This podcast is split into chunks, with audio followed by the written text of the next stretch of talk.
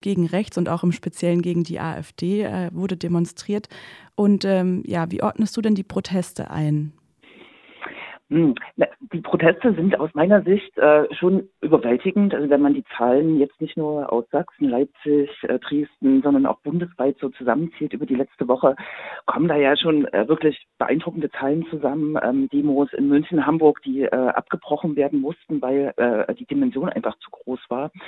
Und ich denke, das ist jetzt wahrscheinlich auch ein, ein, eine überfällige Reaktion auf den Aufstieg der AfD, der sich sukzessive in den letzten Monaten Jahren aufgebaut hat und wo man sich hier und da schon gefragt hat, wo bleibt denn jetzt eigentlich äh, der zivilgesellschaftliche Aufschrei gegen eine drohende Faschisierung der Bundesrepublik? Und jetzt ist der so er eruptiv da, ne? wo äh, viele, die ja in kleinen Zusammenhängen, in Bündnissen sich wirklich auch schon lange verausgaben und auf das Problem hinweisen, natürlich gespalten drauf schauen oder sich schon eingestellt hatten, gerade in den Bundesländern, in denen jetzt auch Landtagswahlen anstehen, Brandenburg, Sachsen und Thüringen, darauf eingestellt hatten, dass sie die jetzt sozusagen mit viel Kraft irgendwie gesellschaftliche Bündnisse aufbauen müssen, um das Problem des Rechtstrifts, wenn man es jetzt so nennen will, dem irgendwie Einhalt äh, zu gebieten oder die, auf das hinzuweisen. Ne?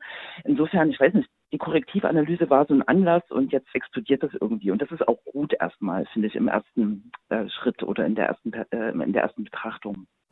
Ich frage mich halt manchmal so ein bisschen oder jetzt auch gerade und habe es auch gestern gemerkt auf der Demo, dass ich so dachte, reicht das noch? Also ist es nicht vielleicht auch einfach schon ein bisschen zu spät und hätte man nicht eigentlich von Anfang an viel härter dagegen vorgehen müssen, weil jetzt ist es eine Partei, jetzt sind die halt drin in den Landtagen und in den Entscheidungsgremien.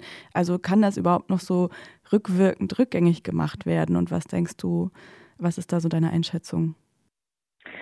Ja, ich denke, da, da muss man eher die Frage stellen, ob diese, dieser Aufbruch, den es gerade gibt gegen Recht, was für einen Kern der eigentlich hat. Klar, die AfD ist in der Perspektive. Es gibt aber auch große Teile, die sagen, na ja, aber man muss eigentlich auch auf andere politische Akteure gucken. Man muss auf die gesamte Regierungspolitik im Bund oder auch hier in Sachsen in Sachsen äh, schauen. Die AfD ist doch, äh, die braucht es eigentlich fast gar nicht mehr, äh, um Politik im, im Bereich der Migration, im Bereich äh, Steuerpolitik äh, im Bereich, weiß ich nicht, äh, anderer progressiver Fragen, auch Klimapolitik, um die sozusagen, ja, äh, also die AfD hat sich längst äh, in, sozusagen in den Kern von Politiken von etablierten Parteien auch äh, reingeschrieben. Ne? Wir haben ähm, einen krassen repressiven Diskurs. Und jetzt muss man aber die Frage stellen, das war eigentlich mein Punkt, äh, werden diese Proteste jetzt Wahlergebnisse der AfD ähm, irgendwie beeinflussen? Das zu beurteilen ist viel zu früh, finde ich. Und ich habe gestern einen Protestforscher in der Tat gelesen, ähm, Ruch heißt er mit Nachnamen, den Vornamen habe ich gerade nicht auf Lager. Das ist ein etablierter Forscher und der sagt ganz klar, diese Proteste sind jetzt sozusagen die Mobilisierung derer, die gegen AfD und Rechtsruck sind. Die werden aber die Wahlergebnisse der AfD nicht beeinflussen. Und ich glaube, ich würde mich dieser Analyse oder dieser Einschätzung anschließen, dass das jetzt sozusagen eher das Zeigen der, der Menge und der Kraft derer ist, die wahrscheinlich im Inneren oder auch aktivistisch gegen rechte Motive einstehen, gegen eine Faschisierung der Gesellschaft einstehen. Aber ob diese Proteste wirklich schaffen, die, die vielleicht schwanken, die politisch desinteressiert sind oder gar AfD und Co. gewählt haben, erreicht, das ist, glaube ich, sehr fraglich. So. Ja, spannend finde ich in dem Kontext vielleicht auch nochmal das Beispiel Torgau oder Torgau Nordwest war ja einst so eine linke Hochburg. Da hat die Linkspartei 2014 33 Prozent bekommen und 2019 ist sie dann aber auf 12 Prozent abgesunken und hat dann aber nebendran eine starke AfD mit 44 Prozent. Da wird ja irgendwie auch ein bisschen deutlich, dass WählerInnen durchaus von links nach rechts abwandern können. Und ich frage mich halt auch so ein bisschen, ob so Ängste vor dem sozialen Abstieg des Mittelstandes, insbesondere im ländlichen Raum, oder den einkommensschwächeren Bevölkerungsschichten da eine große Rolle spielen. Und meine Frage ist auch ein bisschen an dich, inwiefern die Linke da gegen diese Abstiegsängste vorgehen kann oder denen auch begegnen kann. Hm, das ist eine sehr große Frage, eine große Frage, die natürlich ähm, ja ähm, viele Dimensionen hat und genau ähm, die Antwort auf diese Frage suchen ja viele Analysten, Wissenschaftler, zivilgesellschaftliche Akteure. Also die zu formulieren ist sehr schwierig. Aber das Phänomen, was du beschreibst, ist ja jetzt keins von äh, Torgau Nordwest. Das ist auch ein äh, Phänomen von Leipzig-Grünau, Leipzig-Lösnich, Heckertgebiet in Chemnitz, Dresden-Gorbitz. Also das sind ehemalige Hochburgen der Linken, wo wir doch verdichtete soziale Problemlagen haben. Ähm, oft sind das Plattenbaugebiete, sozialstrukturell oder sind Gebiete, wo ähm, sozusagen auch Armutslagen sich vererben über, über die zweite, dritte Generation jetzt inzwischen und wo äh, linke PDS äh, früher eine Hochburgen hatte und eigentlich die Antwort für viele war, äh, um ihr dagegen sein oder die Hoffnung in eine, in eine bessere Zukunft irgendwie zu projizieren. Auf der anderen Seite waren das schon immer Gebiete, wo sehr wenig gewählt wurde, ne, wo die Wahlbeteiligung weit unter 50 Prozent liegt und das hat sich eigentlich auch nicht verändert. Und jetzt haben wir da teilweise so einen Switch äh, nach rechts. Ich beobachte das selber auch in meinem Wahlkreis im Leipziger Süden, der ja nicht nur Konnewitz umfasst, sondern zum Beispiel auch Lösnich, was ein ähnliches Gebiet ist, wo ältere Leute viel wohnen. Und ich merke das immer in Gesprächen, dass ich glaube, so die, die Hoffnung, die auch in der Linke gesetzt wurde, die, die ist verschieden besetzt. Also die speist sich einerseits sozusagen so aus Osterfahrungen und die Linke als Ostpartei äh, hat aber auch einen großen Bruch gehabt 2014, 15 ähm, mit den steigenden Zahlen von Geflüchteten, die nach Deutschland kamen.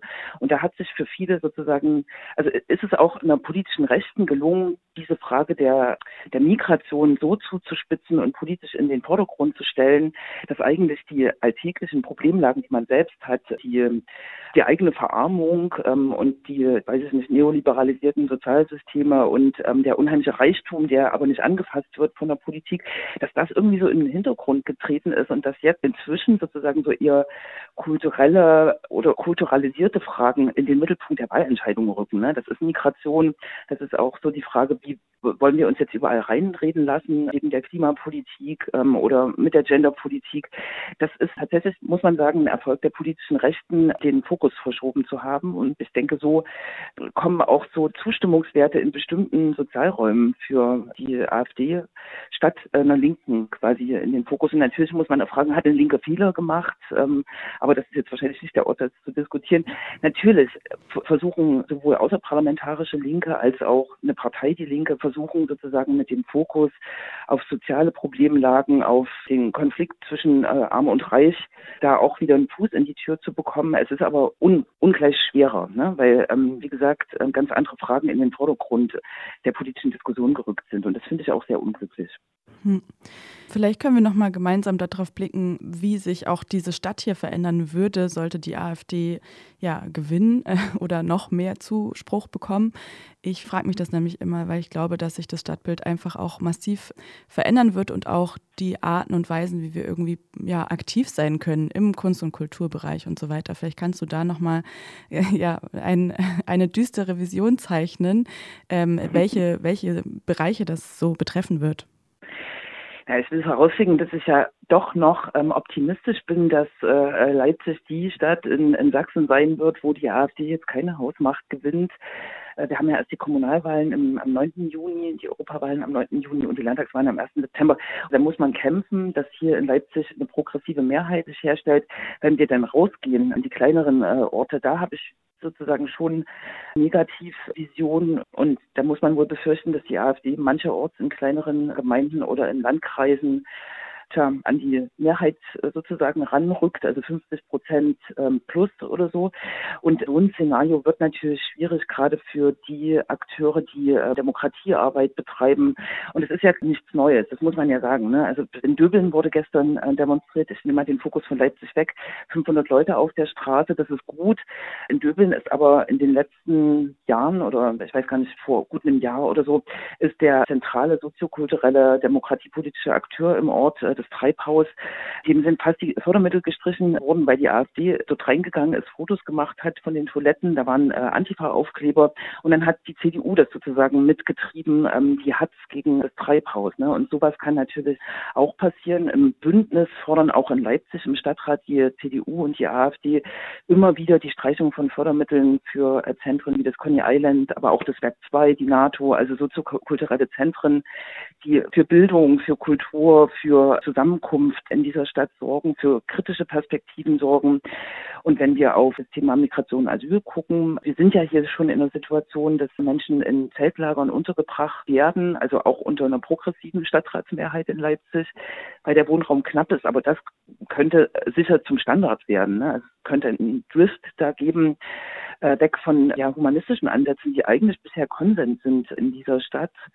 Und man kann sich ja durchdeklinieren für andere Themengebiete auch. Ne? Können wir weiterhin sozusagen so reichhaltig sexuelle Aufklärung, Frauenschutzhäuser, oder soziale Träger, die, weiß ich nicht, von der Wohnungslosenversorgung bis zur Schuldnerberatung bis zu empathische Betreuung von Seniorinnen, auch ein Zusammenkommen von Menschen, die zu uns gekommen sind und die hier geboren wurden, kann das überhaupt noch funktionieren, wenn eine AfD eine Mehrheit in der Stadt, aber vor allem auch in den Landkreisen, darauf würde ich auch immer hinweisen, ne, dass da die Gefahr groß ist, kann das überhaupt noch passieren. Ne? Es gibt die ersten Kommunen, vielleicht das zuletzt, die jetzt schon aufgrund des Druckes von Freien Sachsen, das ist ja nochmal eine rechte Splitterpartei neben der AfD oder Splittergruppe neben der AfD, die zusammen äh, mit der AfD und auch Teilen der CDU quasi für Aufnahmestopps von Geflüchteten votieren, die verhindern, dass es Unterkünfte für unbegleitete minderjährige Geflüchtete gibt. Sowas gibt es jetzt schon. Ne? Und das wird sich natürlich zuspitzen und dann wird es vielleicht auch zu, na, ich sag mal, einer Art zivilem Ungehorsam von rechts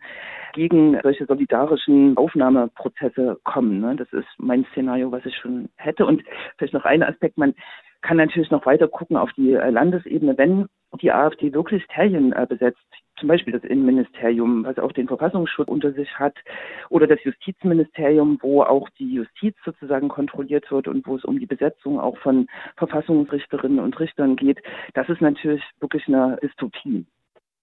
Also im Hinblick auf die Enthüllung der Korrektivrecherche und auch diesem gerade aufkeimenden Elan gegen den Rechtsruck, was wünschst du dir für die kommende Zeit an zivilgesellschaftlichem Engagement und was sind Aufgaben der parlamentarischen Politik und vielleicht auch der Linken?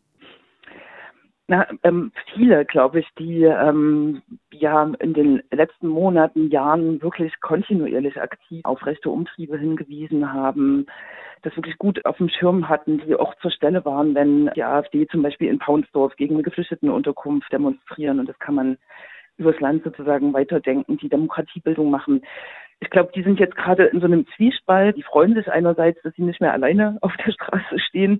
Und auf der anderen Seite habe ich auch ganz stark sozusagen zwei Sachen wahrgenommen, auch gestern so in Gesprächen. Einerseits sozusagen die Frage, naja, beschränkt sich hier dieser Protest auf die AfD oder wird hier auch mal geguckt, dass, dass es auch nicht angeht, dass die AfD inzwischen bestimmte Politikbereiche auch einer vielleicht von vielen progressiv gelesenen Ampelregierung ähm, definiert. Da gibt es dieses bekannte Beispiel oder immer wieder angeführte Beispiel, dass in der letzten Woche im Bundestag ein Rück Rückführungsverschärfungsgesetz von SPD, Grünen und FDP und natürlich CDU in der Opposition beschlossen wurde, wird das überhaupt zusammengedacht? Das fragen viele und viele ähm, fragen eben auch, wird diese Bewegung bleiben und auch im Alltag dafür sorgen, dass Diskriminierung, dass weiß ich nicht, rechte Sprüche eingedämmt werden. Ich habe gestern mit jemandem am Rande gesprochen, so ein normaler Mann, der meinte, auf seiner Arbeit ist es gar nicht mehr zu ertragen. Und ich hoffe, dass viele, die auf diesen Demos sind, diesen Drive und diese Entschlossenheit mit in ihre äh, privaten Nahräume und Arbeitsplätze und so nehmen und dort auch anfangen zu widersprechen und für das Gute zu werben. Ne? So, das sind so die zwei